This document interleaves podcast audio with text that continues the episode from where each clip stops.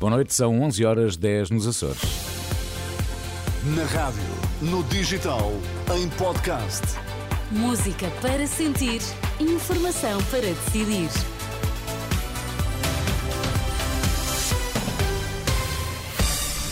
Vai começar a edição da noite, para já as notícias em destaque. Boa noite. Olá, boa noite. Já está encontrado o segundo finalista da Taça da Liga, que vai defrontar o Braga no sábado. A Justiça deve exercer a sua função e não tem calendários, diz Marcelo, sobre alegados casos de corrupção na Madeira.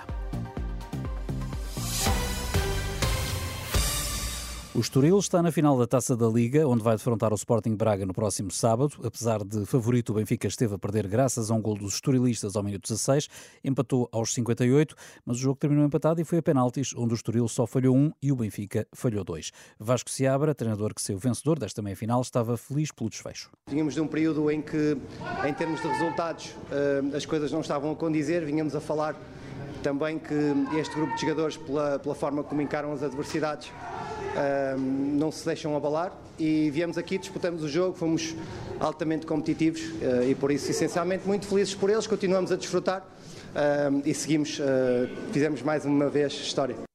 Do lado do Benfica, Roger Schmidt diz que pouco havia a fazer quando a equipa encarnada teve uma dezena de situações de golo e o Estoril aproveitou as poucas que teve. Uma equipa com jogadores muito rápidos, boa na transição. Uh,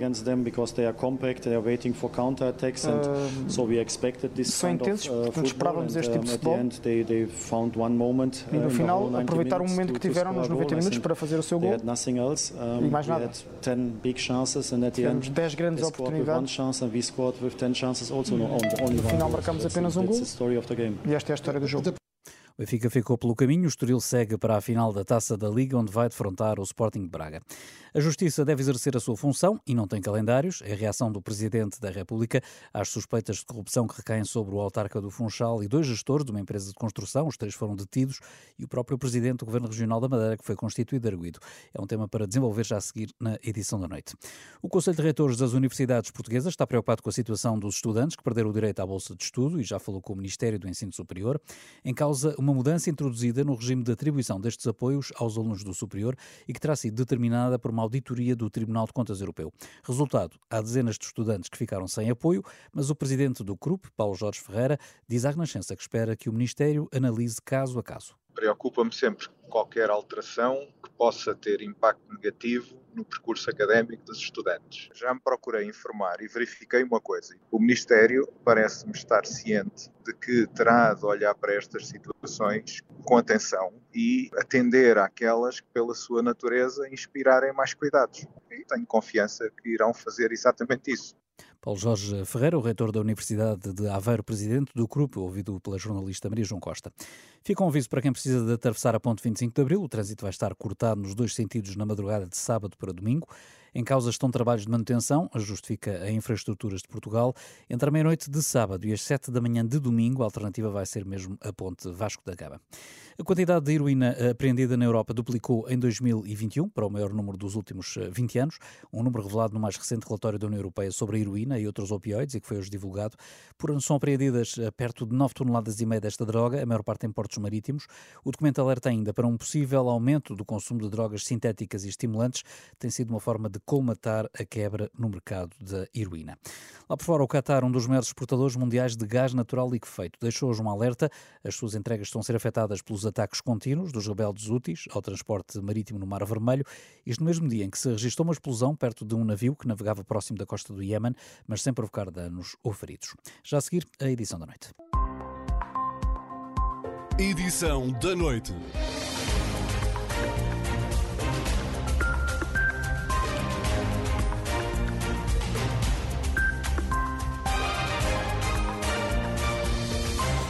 Está com a edição da noite da Renascença. O Presidente da República recusa dizer se Miguel Albuquerque deve demitir-se do governo da Madeira.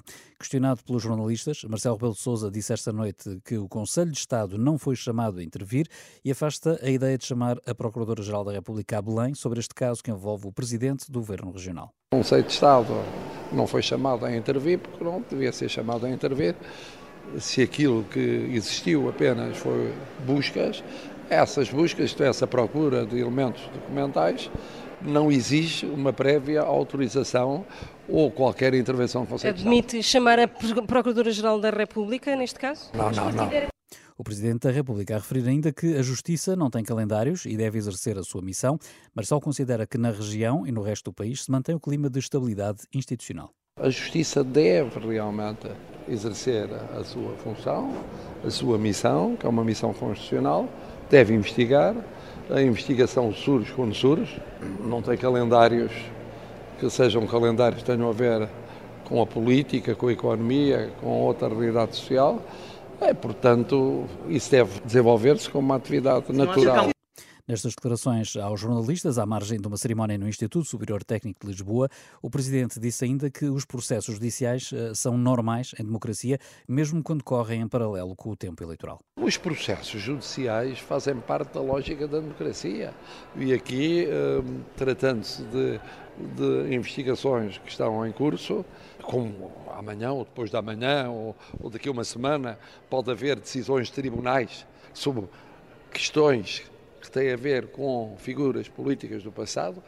Isso é o funcionamento da, da, da democracia em termos de, de função judicial, que não deve ser misturada com aquilo que é um tempo, no caso dos Açores, já eleitoral, no caso nacional pré-eleitoral, que estamos a viver. O Presidente da República afasta a existência de um clima de intranquilidade no país. Entretanto, Miguel Albuquerque não se demite. Confrontado com as investigações da Polícia Judiciária sobre alegadas adjudicações celebradas pelo Governo Regional da Madeira no valor de centenas de milhões de euros, suspeitas de favorecimento por parte de titulares de cargos políticos do Governo Regional e da Câmara Municipal do Funchal, bem como tentativas de condicionar ou evitar a publicação de notícias prejudiciais à imagem do Governo madeirense, o líder do PSD Madeira e Presidente do Governo Regional diz que vai manter-se em funções até para contribuir para o esclarecimento da verdade. Eu não vou demitir porque eu vou colaborar no esclarecimento da verdade. Mas há uns meses dizia que Costa tinha que se demitir porque era alvo de busca. Não disse isso. O que eu digo é, de uma forma muito clara, isto. Eu tenho o direito, como qualquer cidadão, não ser suspeito eternamente. Ou seja, o pior uh, estatuto que podemos ter na vida política e na vida pública, ou qualquer cidadão, é ser suspeito. A Constituição do Arguido é um estatuto que é conferido pela lei, e é bom sabermos o que é que estamos a falar, para as pessoas se poderem defender e, sobretudo, apresentarem os contra-argumentos. Foi constituído arguido ou não? Se foi constituído o arguido, é um estatuto que é-me conferido para me defender. Mas, mas foi ou não? Pois vamos acabar o inquérito, ainda está, está sendo processado. E, entretanto, soube-se que Miguel Albuquerque foi mesmo constituído arguído. Já sobre detenção do Presidente da Câmara, Pedro Calado, Miguel Albuquerque desvalorizou. Em causa estão investigações, eh, então, a contratos públicos, adjudicações celebradas eh, pelo Governo Regional da Madeira no valor de centenas de milhões eh, de euros e o alegado favorecimento por parte de titulares de cargos políticos, até de alegadas tentativas para evitar a publicação de notícias prejudiciais à imagem do Governo madeirense. O Presidente da Câmara do Funchal e dois gestores do Grupo de Construção ADA foram detidos. Quanto ao líder do PSD, o partido de Albuquerque, diz que não desvaloriza o caso e que neste momento não há consequências a tirar, é preciso dar tempo para que se investigue. Luís Montenegro diz que ninguém está acima da lei, mas do que sabe até agora mantém confiança em Miguel Albuquerque. Com a informação que nós temos, do ponto de vista político, eh, não há nada que mude, sinceramente. Não estou a dizer que a evolução do processo não possa conduzir a mudanças também do, do ponto de vista político. Neste momento, com a informação que nós dispomos, do ponto de vista político, nada se alterou. Quanto ao PAN, que tem um acordo de incidência parlamentar com o PSD Madeira, não diz para já se retira a confiança política ao presidente do governo regional Inês Sousa Real avança que o partido não quer queimar ninguém em praça pública e que é fundamental que a justiça se pronuncie. Não existindo qualquer informação relativamente a qualquer tipo de acusação, o PAN respeita o princípio da presunção de inocência e teremos que aguardar que a justiça faça o seu trabalho. Então, nós teremos que aguardar com serenidade aquilo que possa ser o decurso desta investigação. Não vamos estar a ir atrás nem a queimar em praça pública a credibilidade das pessoas. E para o PAN é fundamental aguardarmos que a Justiça se pronuncie e que mais uma vez exista uma maior proximidade, tal como já vimos a apelar noutro tipo de processos, da Procuradoria-Geral do Ministério Público, explicando aos cidadãos o que é que está em causa nos processos e se existe ou não fundamento para alguma acusação. Já o líder do PS Madeira manifesta-se muito preocupado pelas buscas em curso. O Paulo Cafofo diz que o autarca do Funchal não tem condições para se manter no cargo. Pedro Calado não tem quaisquer condições de continuar como presidente da Câmara Municipal do Funchal, depois desta mega operação que tem também como principal visado Miguel Albuquerque, presidente do Governo Regional. E precisamente sobre a situação do presidente do Governo Regional, o líder do PS Madeira lança um desafio. É importante que se questione se é possível continuar a governar nestas circunstâncias. Por isso, desafio Miguel Albuquerque a requerer o levantamento da imunidade que tem como Conselheiro de Estado para que sejam criadas as condições que levem ao total apuramento da verdade. Na política, não pode existir dos pesos e duas medidas. Paulo Cafofo, líder do PS Madeira. À direita, o líder do Chega pede a demissão de Miguel Albuquerque. Rui Rocha, da Iniciativa Liberal, pede explicações ao líder do PSD, Luís Montenegro. Quanto ao Bloco de Esquerda, a líder Mariana Mortágua não poupa críticas ao que se passa na região. Existe na Madeira há muito tempo um regime liderado pela direita em conluio com interesses privados. É o grupo Avelino Farinha, é o grupo Pestana, e esses negócios têm sido denunciados pelo Bloco de Esquerda um por um o governo do PSD condiciona a comunicação social na região autónoma da Madeira. E é por isso que entendemos que Miguel Albuquerque, sendo responsável político deste regime de favorecimento a negociatas privadas, não tem condições para se manter à frente do governo regional. Por seu lado, o líder do PCP diz que Miguel Albuquerque deve refletir se tem condições para continuar como presidente do Governo Regional da Madeira. Em paralelo, o antigo diretor nacional da Polícia Judiciária classifica de extrema gravidade a indicação de que, antes ainda de terem começado as buscas esta quarta-feira na Madeira, já estariam posicionados em pontos estratégicos diversos jornalistas que tinham ido do continente. O juiz conselheiro Santos Cabral considera que as fugas de informação de matéria em segredo de justiça, além de serem extremamente graves, configuram uma prática que começa a ser recorrente a confirmar-se que estavam no local jornalistas previamente avisados, e previamente avisados é com antecedência para se deslocarem do continente para a Madeira, acho que é de uma extrema gravidade. E é a repetição de um quadro que ao longo dos anos nós temos assistido. E constantemente, como diz, basta pensarmos que uh, no ano passado, por exemplo, Rui Rio, uh, a casa do Rui Rio uh, no Porto foi alvo de buscas e quando lá chegaram os inspectores da Polícia Judiciária já lá estavam à porta diversas televisões. Esta é uma situação que é recorrente tal como é recorrente o facto de os inquéritos são levantados na sequência destas situações, normalmente não vai a lado nenhum. Mas não dão em nada porquê? Se há uma não violação grosseira do segredo de justiça, como é que nunca dão em nada? Porque os meios processuais, quer dizer, a ver, eh, tem de haver aqui um equilíbrio, uma proporcionalidade entre aquilo que eu pretendo atingir, que é um crime de violação da Secretaria de Justiça e os meios que estão ao meu dispor para perseguir esse crime. Ora, eu não posso utilizar meios, meios pesados, como é o caso das escutas, etc, etc, e violar o direito à privacidade, inclusive os próprios direitos dos jornalistas, para perseguir eh, esta infração. Então, o que é que eu posso fazer? Na minha perspectiva, há uma forma muito mais simples de evitar as violações de justiça. É punir, efetivamente, os órgãos de comunicação que divulgam uh, notícias relativas a factos que estão em segredo de justiça, porque receberam a eles indevidamente, uh, serem punidos patrimonialmente. Mas uh, os jornalistas perseguem o interesse público e, portanto, divulgam é, notícias que consideram interesse público. Bem. Quem investiga é que deve, uh, se aqui, entende que é segredo de justiça, deve manter, não é? Aqui é o tal equilíbrio há o interesse ao jornalista, o direito que o jornalista tem a investigar a verdade, mas por meios que são os corretos. Até que ponto é que estas fugas de informação não são já um método habitual, eh, quer da PJ, quer do DCIAP, eh, para avançar na investigação? Colocá-las logo eh, na praça pública, apesar de estar em segredo de justiça? Eu, eu não direi isso. Estamos a falar de entidades que têm centenas ou milhares de pessoas. E o facto de haver alguém no meio dessas entidades que realmente utiliza o posto que tem ou a situação que tem para fazer uma coisa que não deve, não deve responsabilizar em si a entidade. O que é facto é que, quando houve, foi lançada uh, por um jornal a notícia de que António Costa era suspeito de prevaricação, foi o dia em que começou o Congresso do PS. Agora, por exemplo, hoje, com estas investigações, estas buscas na Madeira, atingindo claramente uh, pessoas ligadas ao PSD, essa notícia surge no dia em que a Aliança Democrática vai apresentar o seu programa económico. Isto não lhe parece que é tudo menos, menos uh, uma coincidência? Não quero acreditar nisso. Se houvesse essa manipulação em termos até políticos, isso seria a base da nossa democracia que estava em causa. Santos Cabral, antigo diretor nacional da PJ, ouvido esta tarde pelo jornalista Pedro Mesquita. Edição da noite. E tal como vimos mesmo agora, a Aliança Democrática divulgou esta tarde o programa económico. A AD prevê que, com as reformas que pretende aplicar no país, a economia vai crescer 3,4% no final da legislatura. Luís Montenegro, que apresentou o programa, eh, defende que o salário médio deve estar em 1.750 euros em 2028 e as contas da AD indicam que a baixa dos impostos irá ficar nos 5 mil milhões de euros, Manuel Pires. O líder do PSD garante que as propostas são realistas, que o programa económico é sólido e credível. O aumento do rendimento das famílias é uma das ideias essenciais. A AD aponta um salário médio de 1.750 euros no final da legislatura.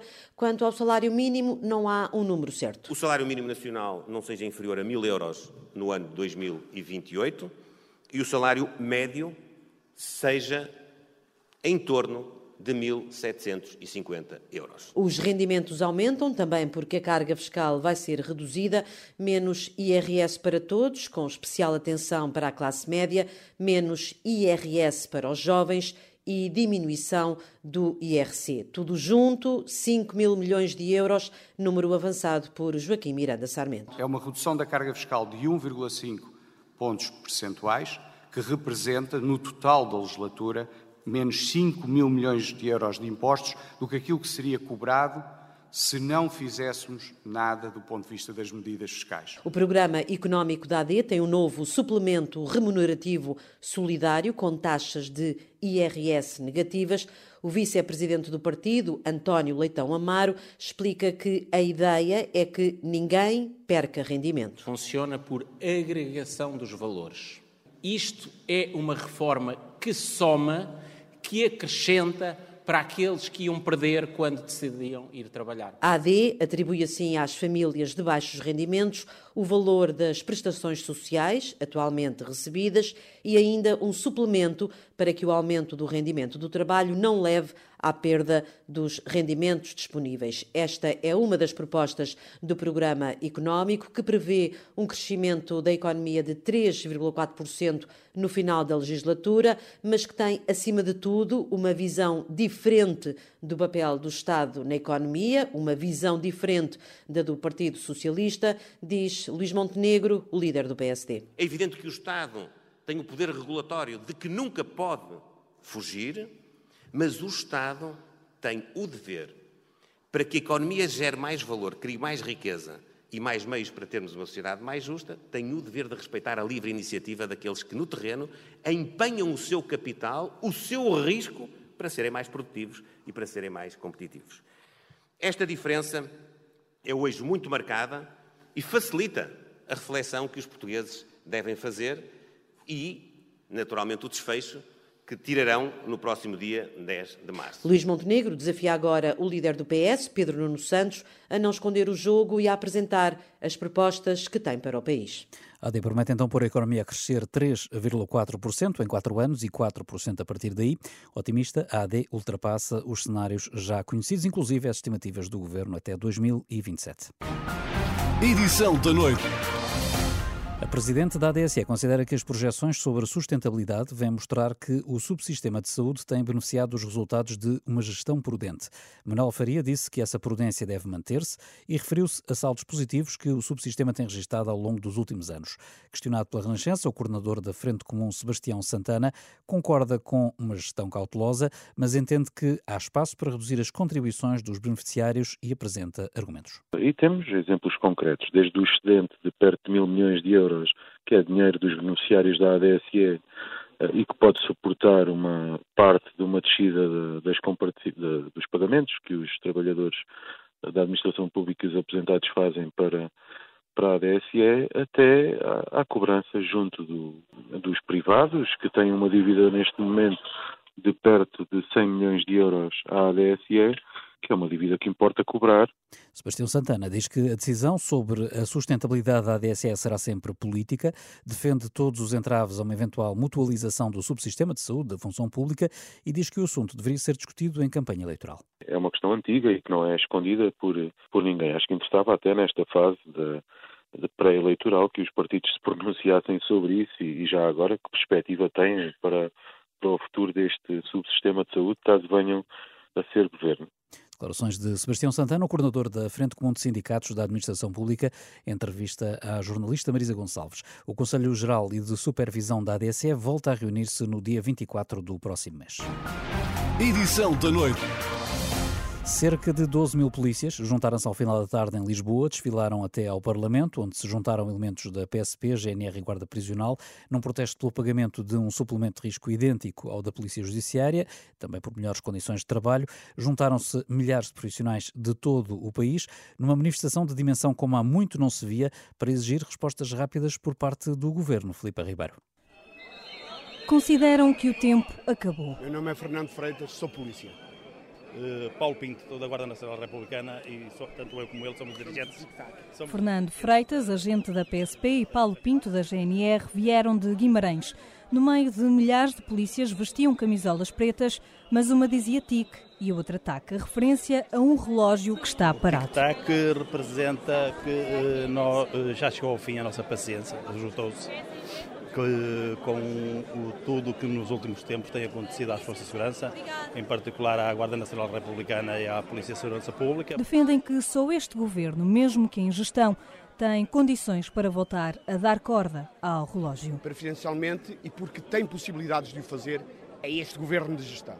Temos a certeza que eles têm condições para o fazer. O caminho entre o Largo do Carmo e a Assembleia da República foi preenchido com o silêncio intercalado de assobios. E não só de polícias se fez a manifestação. Silvia Oliveira veio de ceia com familiares que trabalham na PSP. Considera que era importante que mais civis se juntassem ao protesto. Esse bónus tem que ser, tem que ser dado a todos os polícias, né? São todos. Acho que os portugueses deviam se juntar mais eh, e apoiar mais a nossa polícia. À chegada à Assembleia da República, centenas de outros polícias esperavam pelos colegas que caminharam pela capital. Armando Ferreira, do Sindicato Nacional da Polícia, espera que esta quarta-feira o alarme tenha tocado para os que podem decidir. Até que haja uma resposta, a certeza é só uma. Os protestos vão continuar, daqui a uma semana estaremos no Porto. Podemos esperar grupos de polícias eh, nas ações de campanha eleitoral? Pode esperar e ter a certeza que isso vai acontecer. Pedem um suplemento de missão, tal como o atribuído à Polícia Judiciária.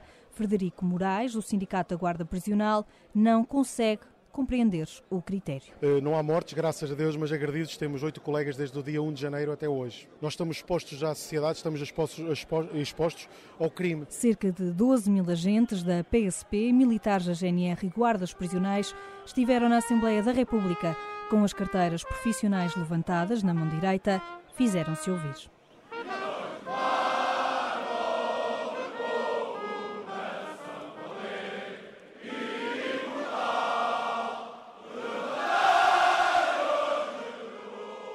A repórter Filipe Ribeiro, que acompanhou este protesto de agentes da PSP e militares da GNR e Guarda Prisional, as forças de segurança realizaram uma manifestação em Lisboa. O Presidente da República diz que é algo normal. Tudo isso faz parte da vida normal da democracia, dizer, olha, o governo não se esqueça desta nossa reivindicação, para nós é fundamental, seja num domínio hum, militar, seja no domínio das forças de segurança, seja no domínio económico, financeiro ou social. É, é naturalíssimo isso. A única coisa que temos é uma sobreposição de, digamos, de tempos eleitorais. Isto é, neste momento nos Açores já estamos em campanha eleitoral e aqui estamos ainda em período pré-eleitoral. Mas até isso tem sido gerido de uma forma, eh, porque os concorrentes, num caso e noutro, são em muitos casos os mesmos, e podia haver um atropelo, podia haver uma, uma nessa sobreposição algum problema, mas não. Professor Rebelo Sousa, no dia em que mais de uma dezena de milhares de agentes da PSP, guardas da GNR e guardas prisionais eh, se manifestaram pela atribuição de um subsídio de risco semelhante ao que foi dado à Judiciária, sexta-feira os sindicatos da Polícia vão reunir-se com alguns partidos. Para já, de acordo com a Sinapol, PSD, Chega e PCP mostraram-se disponíveis eh, para recebê-los. Eh, Pedro Nuno Santos, líder do PS, recebe-os no dia 29. O PSD também os vai receber, mas em data ainda a confirmar. Edição da noite. No futebol, o Estoril precisou do desempate por penaltis, mas eliminou o Benfica na meia-final da Taça da Liga, que se jogou em Leiria, e assim a final vai ser um algo surpreendente embate entre Braga e Estoril Ribeira Cristóvão. O super favorito Benfica não conseguiu levar esta noite a melhor sobre o Estoril Praia. pelo que os canarinhos vão estar na final no próximo sábado, defrontando o Sporting de Braga. Era, sem dúvida, a final mais imprevisível neste calendário final da Taça da Liga, mas aconteceu. Ontem o Sporting Braga venceu o Sporting em condições já dissecadas. O Estoril hoje também afastou o Benfica depois de um jogo intensamente disputado. Foi necessário recorrer às grandes penalidades e aí mais eficaz foi a equipa canarinha. Claro que o Benfica desfrutou de várias oportunidades durante o jogo, mas não conseguiu concretizá-las, pelo que a sua eficácia ficou reduzida a apenas um golo. O Estoril, pelo contrário, que marcou cedo e esteve a ganhar durante muito tempo, foi sempre uma equipa consistente, capaz e perturbadora nos contra-ataques no meio-campo do Benfica. Por isso não se pode dizer que tenha sido um resultado injusto para a equipa estorilista. O que é verdade é que realmente acontece uma final que não estava nas previsões da maioria. Mas parabéns ao Estoril por este feito inédito. Realmente não contava chegar às meias finais e agora certamente também não contava chegar à final. O Estoril, que vem de quatro derrotas consecutivas no Campeonato Português, acaba hoje por ter aqui um saboroso triunfo que o leva pela primeira vez à final da Taça da Liga, no próximo sábado, também em Leiria. E a final da Taça da Liga tem relato garantido aqui na Renascença no próximo sábado. Edição da noite.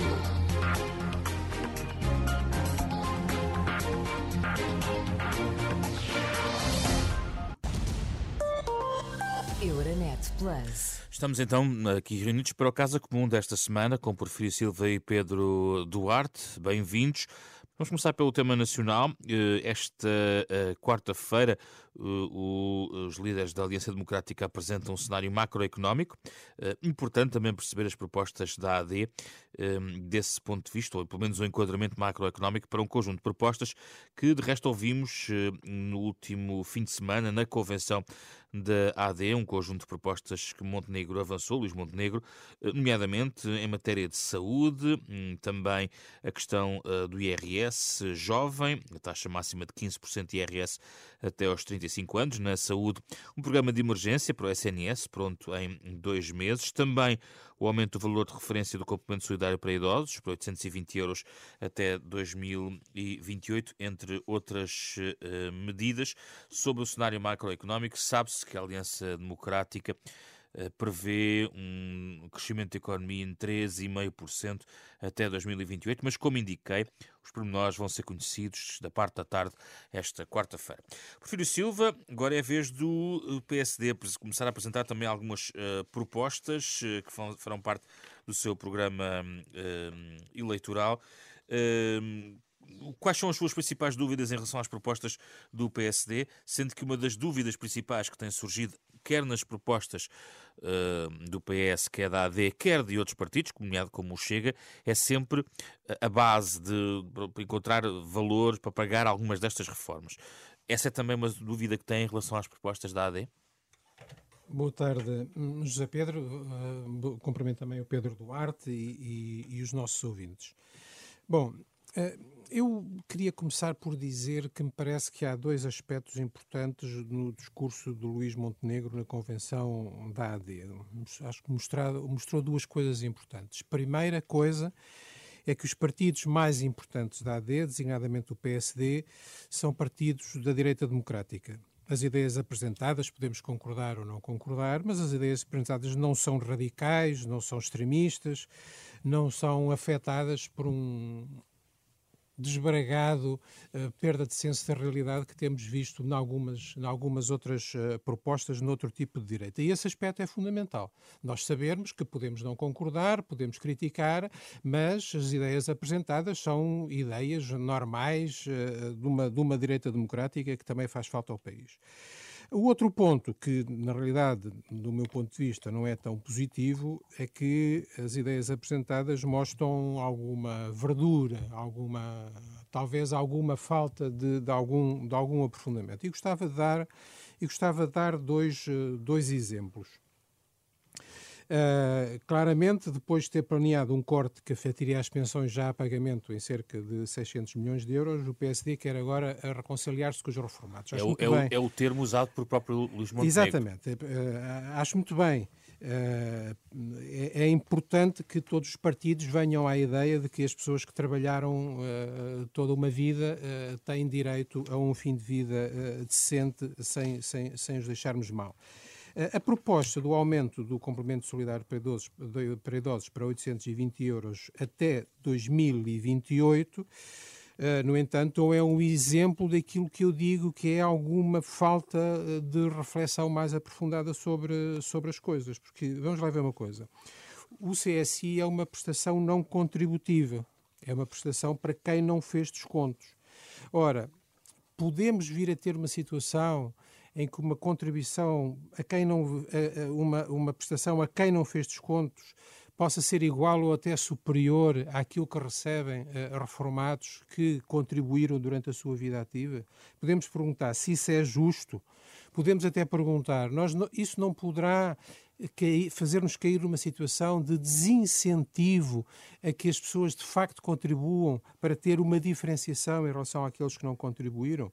Eh, o que põe também problemas de sustentabilidade futura uh, da, uh, da segurança social. Qual é o segundo exemplo que queria deixar? O segundo exemplo é o exemplo da, do Serviço Nacional de Saúde. Aquela ideia, por exemplo, aquela ideia do, do, do Vale Saúde para, para atos que podiam ser realizados no privado. E tem um problema do ponto de vista da, da, da, novidade da medida. É que a possibilidade de usar o Vale de Saúde já existe há vários anos quando se passa 75% do tempo máximo de resposta garantido, eh, é passado automaticamente um, um vale, uma, uma, uma certidão eh, ao utente que pode, num leque de entidades que podem ser do privado, podem ser do setor social, podem também ser outras entidades do setor público, as pessoas podem ir à procura de um sítio onde possam fazer a cirurgia.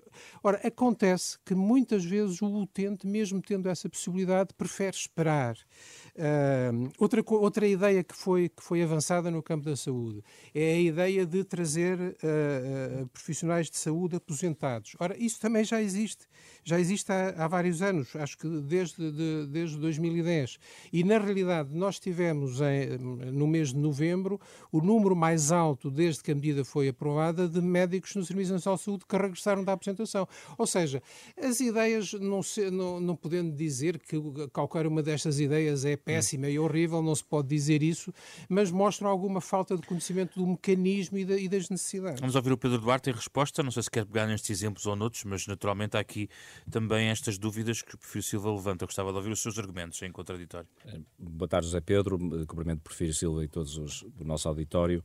Eh, e sim, eu gostava de, de, de, falar desses casos concretos, que acho que são, são interessantes, eh, até para esclarecimento de, de quem nos ouve mas antes me permite, deixe-me dar uma nota uh, mais genérica uh, sobre o evento do fim de semana, aquela convenção por Portugal, a Convenção da Aliança Democrática, que de facto foi um, um, enorme sucesso, quer do ponto de vista das ideias que foram apresentadas, e estamos aqui a falar de algumas, mas é um, é, eu diria que é uma, um pequeníssimo uh, volume face àquilo que foram as, as, as propostas apresentadas no, no, nas áreas mais variadas e mais diversificadas mas foi também um momento muito importante para se mostrar que há uma equipa de pessoas que eh, normalmente não estão ligadas à atividade política, foram pessoas que estão na sua vida na sociedade civil, como se costuma dizer, seja na área da cultura, da saúde, do desporto, das empresas, eh, da academia, no apoio à infância, na juventude.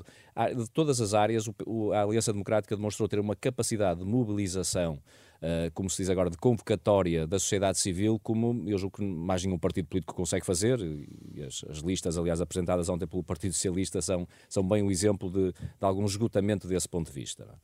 Mas ainda as ideias, eh, eu, eu, de facto gostava de falar de, de algumas que são mais estruturantes, mas, mas já que eu prefiro trouxe dois ou três exemplos daquilo que poderá ser uma eh, falta de preparação eu acho que há aqui talvez alguma, uh, alguma até contradição, porque é falta de preparação, mas depois o argumento do Prefiro Silva é de que essas medidas já existem.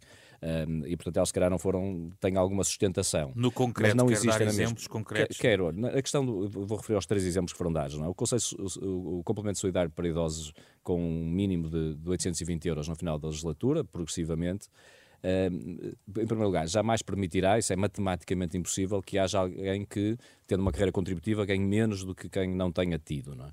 Um, e depois aquilo que está previsto é precisamente uh, haver uma espécie, se vamos, podemos chamar-lhe assim, um rendimento garantido, um rendimento mínimo garantido para todos os pensionistas. Uma espécie de uma, de uma rede de segurança, se quisermos, ou no, no inglês mais técnico, uma safety net, se me permitem, uh, abaixo da qual nós achamos que não é digno que qualquer cidadão, designadamente um pensionista, deva poder viver, porque são as condições mínimas de dignidade. E é isso que aqui está em causa e julgo que é uma medida eh, que eu acredito que até o Partido Socialista depois, eh, eventualmente na oposição no Parlamento, irá, irá apoiar, porque acho que é de facto de, da mais elementar justiça social. A Associação de Reformados preferia subir o indexante de apoios sociais. Pois com certeza, mas e nós temos em vista, atenção, um aumento também das pensões de forma mais generalizada, mas tem que ser feito com muito cuidado do ponto de vista da, da, das contas da Segurança Social. Outro exemplo. Isto, nós neste caso temos as contas bem feitas e sabemos que é sustentável. O exemplo, por exemplo, dos vouchers.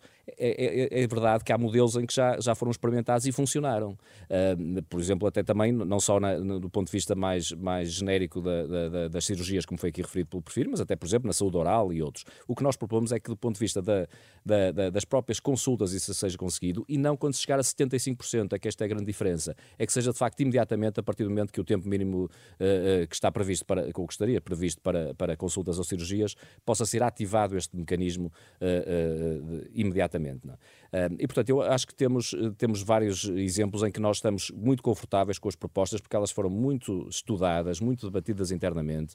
Tem acontecido, eu estou particularmente à vontade, porque pelas funções que, que tenho exercido no, no, no, Conselho Estratégico Nacional do PSD. Nós estamos há mais de um ano e, portanto, não foi porque as eleições foram convocadas que fomos eh, preparar estas medidas. Não é? Elas estão a ser pensadas já há muito tempo. Algumas delas, aliás, foram até apresentadas sem haver uh, uh, eleições marcadas, como, por exemplo, a reposição do tempo integral para, para os professores na, na, na educação e, portanto, há desse ponto de vista uma enorme segurança na, na solidez das medidas, uh, uh, na, na, no sentido de responsabilidade, porque nós temos as contas feitas para cada uma delas e não estamos a ir para além daquilo que é absolutamente sustentável. Mas conta com este crescimento gente... de 3,5% até 2028.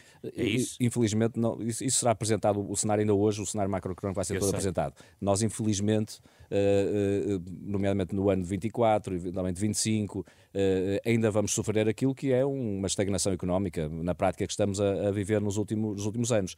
Ao contrário daquilo que nos foi prometido, que o PRR iria ser o, como é que se dizia na altura, a bazuca, não era? Que iria fazer uh, explodir a economia portuguesa e para taxas de crescimento uh, não vistas, a verdade é que uh, o governo socialista sai e deixa-nos numa, numa estagnação económica. Portanto, isto vai demorar a recuperar, mas nós estamos convencidos com as nossas reformas que, evidentemente, temos um, um horizonte de, de crescimento económico. Vamos à segunda ronda, que será sempre mais rápida pequenas notas, Porfírio Silva. Pensei que ia pegar na questão da educação também, que também foi expressa por Luís Montenegro, nomeadamente, uh, também a questão relacionada com a recuperação de tempo de professores e, e a questão da reintrodução das avaliações, por exemplo. Uh, vamos ver uma coisa. Uh, o, o, Pedro Duarte, uh, eu já agora eu quero aproveitar para dizer que esta discussão é muito mais interessante do que a discussão de casos e casinhos. Isto começa a ser um debate de ideias e de propostas e isso é bom. Eu quero dizer isso com, com toda a clareza. Mas vamos lá ver, é preciso ter algum realismo. Esta, esta, esta ideia final do Pedro Duarte dizer que deixamos o país num estado de estagnação é não ter a noção que nós não andamos contra corrente com todo o mundo. Nós temos tido consistentemente de, em todo este ciclo crescimentos acima da média da União Europeia, mas nós sabemos como é que está a maior parte dos países da União Europeia e é óbvio que um país que conseguiu nestes anos uh, ter 50% do PIB em exportações uh, é muito afetado pelo contexto, pelo contexto internacional. Portanto, quer dizer, vamos introduzir um elemento de realismo nisto. Já quanto às listas do PS, nem vale a pena falar, uh, contrastar o ambiente de consenso e de renovação nas listas com aquilo que se passou no PSD, quer dizer, não, não vamos Sobre a substância nisto. das propostas? Sobre a substância das propostas. Uh, vamos eu por uma... falar na educação, não sei se quer ir por aí. Não, eu, eu, eu, fundamentalmente eu acho bem que se evolua. Eh, eu sou um gradualista, sou um reformista, como já aqui disse no passado, e de facto há coisas que se podem fazer num dia que não se podiam fazer no ano anterior ou três anos antes, e se se puder fazer melhor pela, pelas condições dos profissionais da educação, ainda bem. Agora, uh, os problemas que há para resolver na educação face ao país e face ao futuro não são só as questões das carreiras, há outras questões. Certo, mas tem um impacto orçamental importante. É, precisamente tem um impacto orçamental e nós não, não vamos comprometer-nos com nada sem sabermos quais são as contas que têm que ser feitas, coisa que o PSD fez, disse vamos, vamos propor isto e depois vamos pedir as contas. As contas espera, ainda não está chegaram. a dizer é que vão fazer as contas para saber se é possível não, ou nós, não. A, a, a, coordenadora do nosso, do nosso programa eleitoral, a professora Alexandra Leitão, já explicou uh, publicamente, não vou aqui uh, repetir-me nisso, já explicou publicamente qual é o mecanismo. Porque uma coisa, nós, uh, há uma coisa que é preciso ter em conta na forma como governamos. A ideia de que nós sabemos o que vai acontecer daqui a quatro anos e, portanto, podemos marcar um rumo, independentemente daquilo que aconteça, para tudo e mais alguma coisa, é uma ideia que já se demonstrou ser errada. Nós precisamos ter um caminho, ter metas e ir aferindo a forma como as coisas se vão desenvolvendo, não só em função daquilo que nós queremos fazer, mas também daquilo que acontece. Se nós uh, tivéssemos. Isso não, não é governar à vista, pois não? Não, não é governar à vista. É se nós não tivéssemos tido uma pandemia, podíamos ter feito outras coisas. Se nós não tivéssemos tido uma guerra na Ucrânia, podíamos ter feito outras coisas. E, portanto, nós temos que ser cautelosos, ter caminhos. Por exemplo, quando se diz vamos aumentar o salário mínimo nacional com o valor tanto até ao ano tal. Uh, muito bem, isso em princípio é possível. Às vezes até se pode ir mais longe, mas, por exemplo, quando se trata de mexer no peso da, do, do, dos servidores públicos na despesa, é preciso, ir, é preciso ir monitorizando. Nós nunca vamos passar para o discurso de que sabemos perfeitamente que vamos poder subir toda a gente e vamos poder subir todas, todas as prestações. Eu acho, e vamos lá ver uma coisa, eu tenho expectativa sobre a apresentação do cenário macroeconómico pelo PSD uh, ah, já a seguir. Isso, isso é bom. Eu, e certamente que o PS não fará aquilo que o PSD fez em 2015, que é o professor Mário Centeno ainda estava no Largo do Rato a apresentar o cenário, ainda não tinha acabado a intervenção, já havia um vice-presidente do PSD a dizer que aquilo não precisava para nada, que era tudo muito mal. Eu espero que ninguém no hum. PS faça isso, Pedro porque Duarte. realmente nós precisamos hum. que os partidos democráticos estão interessados em ter um debate acerca daquilo que se pode ou não se pode fazer, sejam capazes de ter um debate sério, porque há aí muita gente a dizer tudo e mais alguma coisa, uma coisa num dia, outra no outro, e isso é, isso é que é perigoso Pedro Duarte, é possível recuperar o tempo dos professores e as contas estão feitas? Sim, estão, claramente estão feitas, foram por nós já a janela, digamos assim, de, de, de, do custo associado Uh, permite-nos estar, estar confortáveis. Nós, de qualquer maneira, pedimos à própria UTAL para nos chegar a um valor rigoroso, digamos assim, a esse, a esse, a esse respeito. E ainda não tem esse ser... valor? Da parte da UTAU, não. Nós temos o nosso cenário, as nossas estimativas baseadas. Fazer.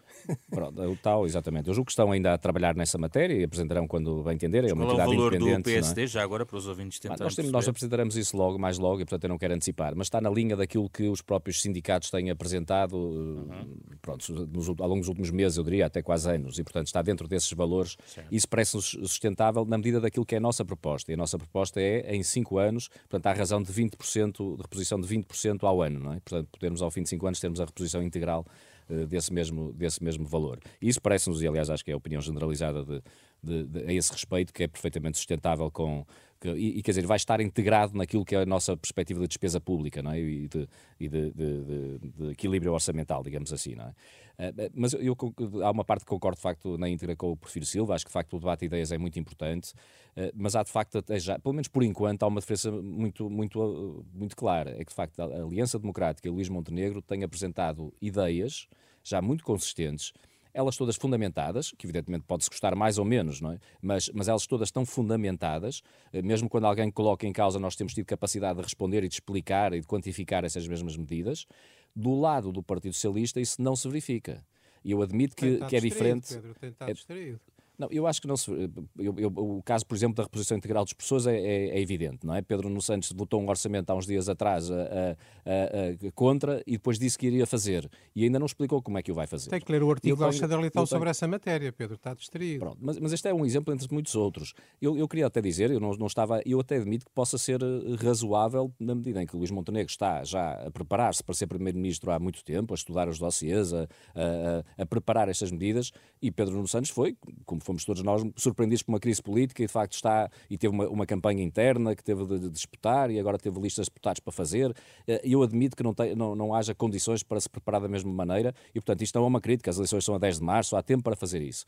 Mas até ao momento, nós de facto não temos visto uma apresentação consistente por parte do Partido Socialista daquilo que são que, que é uh, o que é que tem para apresentar neste novo ciclo. Há de facto, aliás, uma, uma certa dúvida, porque por um lado parece haver uma continuidade, até do ponto de vista do orçamento, há um orçamento aprovado que Nós ainda não percebemos muito bem, mas parece que Pedro Nuno Santos vai continuar e não vai mexer nesse orçamento. Ele já disse isso mesmo. Já disse, exatamente. Não vamos andar a Pronto. É discutir orçamento a meio do ano. Pronto, então fica mais claro. Eu também tinha essa ideia, mas como nem sempre a ideia foi absolutamente clara. Mas ao mesmo tempo há um discurso de que vem, um tempo novo, não é? Mais revigorado e mais refrescado, quando no fundo é uma continuidade, porque não há tempo, se calhar, para preparar uma coisa Mas nova. os reformistas são assim, Pedro. Vamos. Os reformistas estão nada a ver. Prefiro Silva Pedro Duarte foi o Casa Comum desta semana. Euronet Plus. Milano. Zagreb. Bruxelas. Sofia. Riga. Euronet Plus, a rede europeia de rádios para compreender melhor a Europa. O Casa Comum é uma parceria Renascença Euronet, Rede Europeia de Rádios. Fica por aqui a edição da noite. Edição da noite.